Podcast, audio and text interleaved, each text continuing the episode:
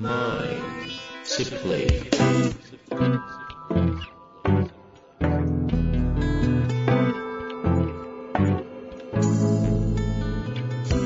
んにちは、遠藤和樹です。秋山条件時の経営者のマインドサプリ。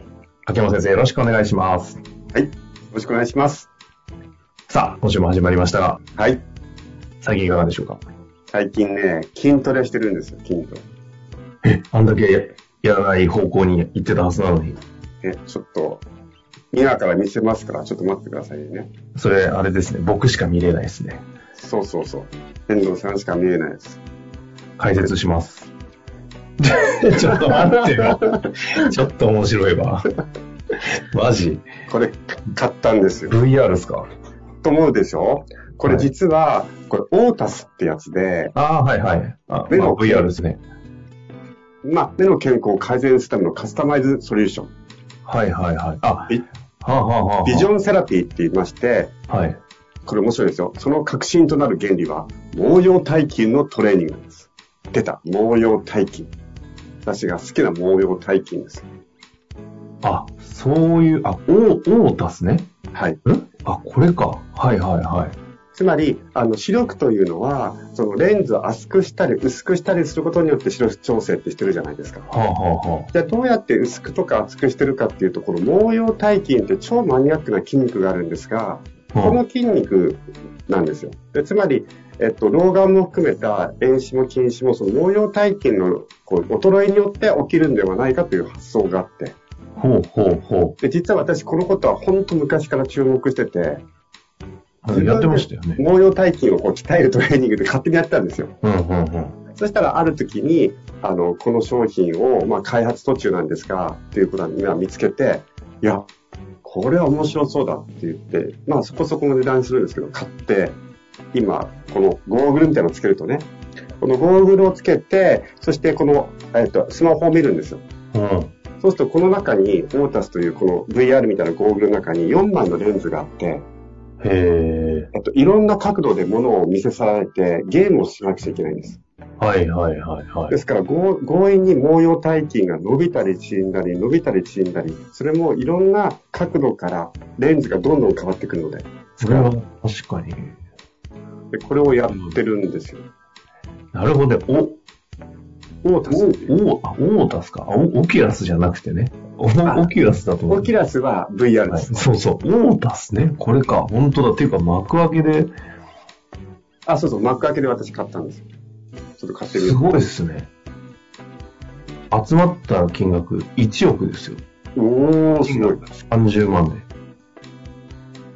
で、特に今スマホとか私もそうですけど、パソコンっていうのの、まあ、いろんな弊害の一つが、えっと、目を見る距離感を変えないで何時間もいるじゃないですか。で。はいはいはい。そのことってやっぱりあの目に良くないなっていうのは分かっていたので、まあ、自分なりに一人毛様体筋トレーニングをしてたんですけども、へえ、これいいじゃないですか。寂しかったので、え、買ってくれるんですか？いや違うんですよ。寂しかったので、あ、いや、あ、なんだ、仲間を。オータス仲間のために。あの、僕、リスナーの皆さんにちょっとだけ自慢というかさせて、はいはいはい。フィットビット、ま、まさかの、あの、久々に、あの、嬉しい、こんなことあるんだっていう、秋山先生が買ってくれたっていう、まさかの、いやいやいや、いやいや、それは超嬉しいですよ。ビットビット仲間を作ろうと思って、まあね、遠藤さんも仕事入っちゃうとずっともうパソコンにこもりっきりだなと思って、なので、こう体動かせましょうみたいなことで、まあ、プレゼントでも勝手に送りつけたというかいや、めっちゃこ、この久々に、なんかこういう喜びってなんかあんまこの年になると ないじゃないですか。え、いいんすか？みたいな。なんですか？それって流れは、オータスも来るんですか？みたいな感じい。やいや、あの、動線は引いてます、今。まあね、まあそういう、え私結構こうデバイスがちょっと好きな部分もあって、うん。まあそういうのでいろんな自分の体のことっていうのを、まあ、えっと、外部的にチェックしたりトレーニングするっていうのは、まあ、なんだろう、本当にこれ効果があるかはこれからなんですが、ええ試してみたい分野ではありますね。確かにね、なんか秋山先生っぽいですよね。あの、ちょっとレレーザー入れてね、治療するとかっていうよりも、ちょっとこう、そうですね。えはいはいトレーニングしてどうにかしていくっていう、この方向性がね。そう、本当おっしゃる通りで、ベーシックやるよりは、まずこれでやってみたいタイプ。ちないみや、にこれ、家に。族でもやらせてるんですけども、やってもらってるんですが、みんな口を揃えているのが、視力が良くなったかどうかはこれからだけども、あの、終わった後の、その、この、後頭部のスッキリ感は半端ない。へあの、ー。ちょっとこれ以上やるとちょっとポチりそうなんで我慢します。やめてください。でも本当ね、視神経っていうか、この後頭部のところも走ってるので、うん。目の疲れってここ、後頭部が凝ったりしません？肩とか。するする、すっげえする。あれがね、すごいなくなるんですよ、これやると。うん。で、これはみんな娘たちも言ってるので、はいはい。うん、ちょっと、まあ、興味がある方はというぐらいです。インナーダイビングで代理店やったらいいんじゃないですか嫌ですよ。売れそう。売れちゃいそう。なるほど、おもろいですね。ということで、えーオータス。あのはい。怒ってます。これ以上宣伝してもらってるので、凝ってるということですね。はい。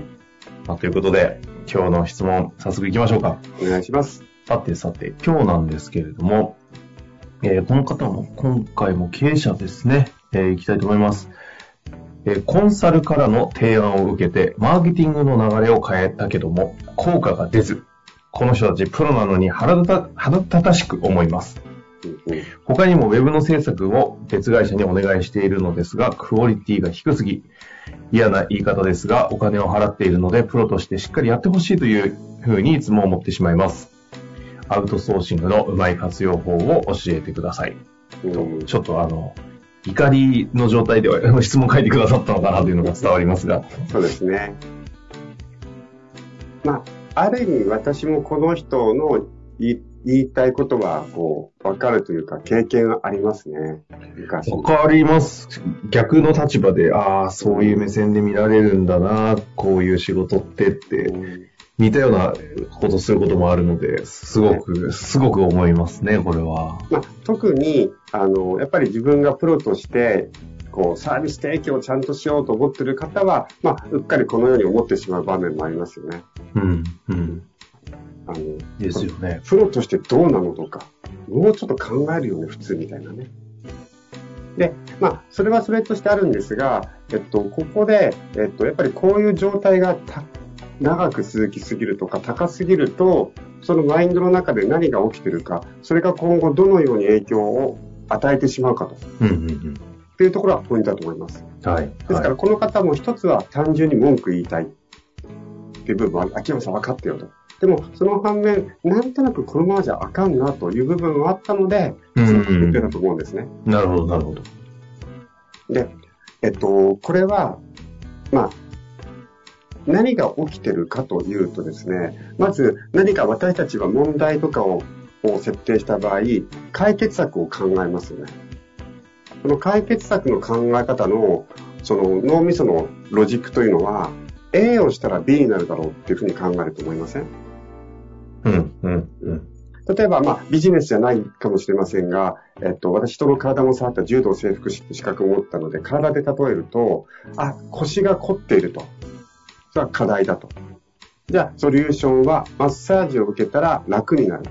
うん、当然思うので、うん行きます。で、そうすると何が起こるかというと、その手法にうっかり依存しちゃうということですよね。A をしたら B になる。で、その、そのソリューションの理由を考えることは重要なんですが、その後が問題で、例えば、マッサージをしたら体が楽になる。お金を払ったら体が楽になると。まあ、そうなんだけども、それと能動的ではない、受動的すぎてしまう場合があるんです。うん、うん、うん。スタートはそれでいいんですが、私がいつも言うのは、ひっくり返しましょうと。実際動くときには、B のために A をするんだという、そのアウトカム思考にならないといけないんですね。うん、うんですからマッサージだとすると、僕は腰を良くするためにマッサージに行くんだと。ということは、私自身も腰を良くするということに対して、能動的、主体的にならないといけないんですよ。うん、うん。でね、私とかもたまにマッサージを受けるんですが、えーちょっと体の全身をほぐしたいな、マッサージ行くんだと。でお金払ったら勝手にやってくれるんだとは思わないんですね。彼と一緒にどうやって自分の体をほぐすかっていうことをこう、感じながらやるんですよ。へえ、あ、そういうことね。はいはいはい。でなんか分かって人のきましたよ。人の体触ると面白くて、え、ちょっとね、ちょっと生体の話をすると、体をほぐしてくださいっていうのに、えっと、手伝ってくれない方がいるんですよ。指を中に入れさせてくれない。もう、力を入れてしまって。ああ。なんか、こうやってる方からすると、あの、なんか、俺の心をこじ開けてみるみたいなね。うんうんうん。その、ブロックしちゃってる。ほうほうほうんそういうことが起きちゃう。つまり、これをもう一回ビジネスにパッと置き換えると、例えば、えっ、と、じゃあマーケティングの流れを変えて、えーそしてよりお客様に届けたいと。それはなかなかうまくいってないなという課題があり、それをある、えっ、と、コンサルの方にお金を払って協力依頼をしたと。そしたら、だったらあなたたちはもうプロでしょ。やってくれるんでしょっていうふうに、こう、手放さないことですよね。う。ああ。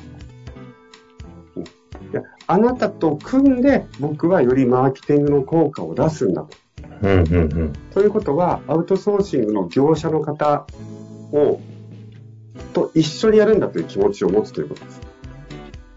あと、私が外注の方とかストの方とお仕事をするときに、いつも心がけていることは、その方の抱えている案件でたくさんあるじゃないですか。うんうんうん。その中のマインドシェアを取ったろうと思ってるんですね。いっぱい仕事抱えてるんだけども、秋山さんの仕事が一番やりたいと。そういうふうに、こう、仕向けるようには、すごい努力をしてるんですよ。ああ、そういうことね。やっぱり、えーそのためには、僕はこのためにあなたにお願いしてるんですよとか。で、例えば自分が、えっと、望むクオリティが上がってこなかったら、えっと、僕がしたかったのはこういうことなんだけども、なんとかさんはこれはどういう意図で作ったんですか？何を狙ったんですか？あ、なるほど、そういうことだったんですね。意図わかりました。で、その時僕はこうしたかったんです。あなただったらそれできるから、お願いできますかみたいな、こう、能動的に彼の力を引き出すっていうことを、やっぱり、こう、やっていってほしいんですね。うんうんうん。そうすると、まあ、相手も、そのあなたの熱量が伝わってくるので、あこの人本気でこれやりたいんだなと。そして本気で僕の力を必要としてるんだって思うと、だんだんだん自分の中の優先順位が上がっちゃうんですよね。なるほど。そういうふうに、こう、巻き込んでいくっていう意識を持つということがすごい重要だと思います。こういう考え、まあまあでもそうですね。アウトソーシングのうまい活用方法を教えてくださいということで、まあなんかノウハウテクニックというよりも、その付き合う姿勢とか、その。アウトソーシング、業務委託との関係づくりのなんか考え方に近いっていう感じですかね、ここは。だから、たと確かに契約上はお金を払って、こういうことをやってくださいっていうことは、まあ、いわゆる側のやり取りっていうかな、取引はあるけども、それがもうやるって決めたからには、この人はチームメンバーなんだっていう意識をちゃんと持つかどうかですよね。うん。それをお金を払ったんだから、ちゃんとやってくれよと。と向こうとしては、このぐらいのお金だったらここまでしかできませんよ、みたいなこう話し合いの雰囲気になっちゃうじゃないですか。うんうんうん。だから、それは根底に何を持ってるかというと、A をしたら B になるでしょと。そのソリューションに依存しすぎちゃってるという私たちのマインドがそこに存在してるんではないかということに気づいていくということですよね。なるほど、なるほど。